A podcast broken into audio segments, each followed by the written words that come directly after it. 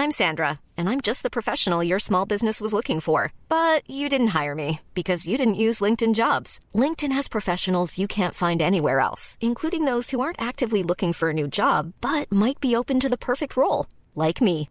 In a given month, over 70% of LinkedIn users don't visit other leading job sites. So if you're not looking on LinkedIn, you'll miss out on great candidates like Sandra. Start hiring professionals like a professional. Post your free job on linkedin.com/spoken today. Heraldo Podcast, un lugar para tus oídos.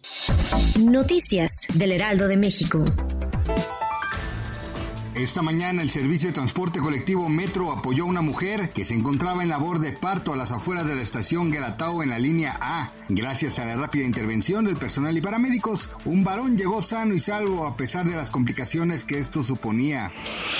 Este lunes 28 de agosto se registra el regreso a clases de aproximadamente 24.4 millones de alumnos de educación básica, preescolar, primaria y secundaria distribuidos en todo el territorio nacional. Junto a ellos volverán 1.22 millones de maestros quienes impartirán sus clases de acuerdo con los nuevos programas de estudios, por lo menos en los estados donde ya se hizo la distribución de los libros de texto.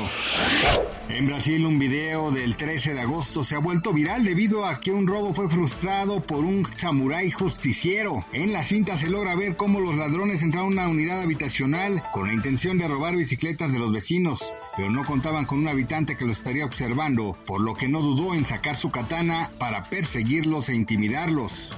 En las últimas horas, Romina Marcos, hija de la vedette Niurka Marcos, ha declarado que tiene serios problemas de salud, pues padece herpes zóster, enfermedad que le ha afectado gravemente a uno de sus ojos y le ha impedido realizar sus actividades y vida cotidiana. Según sitios médicos especializados, la enfermedad está relacionada con el mismo virus que ocasiona la varicela.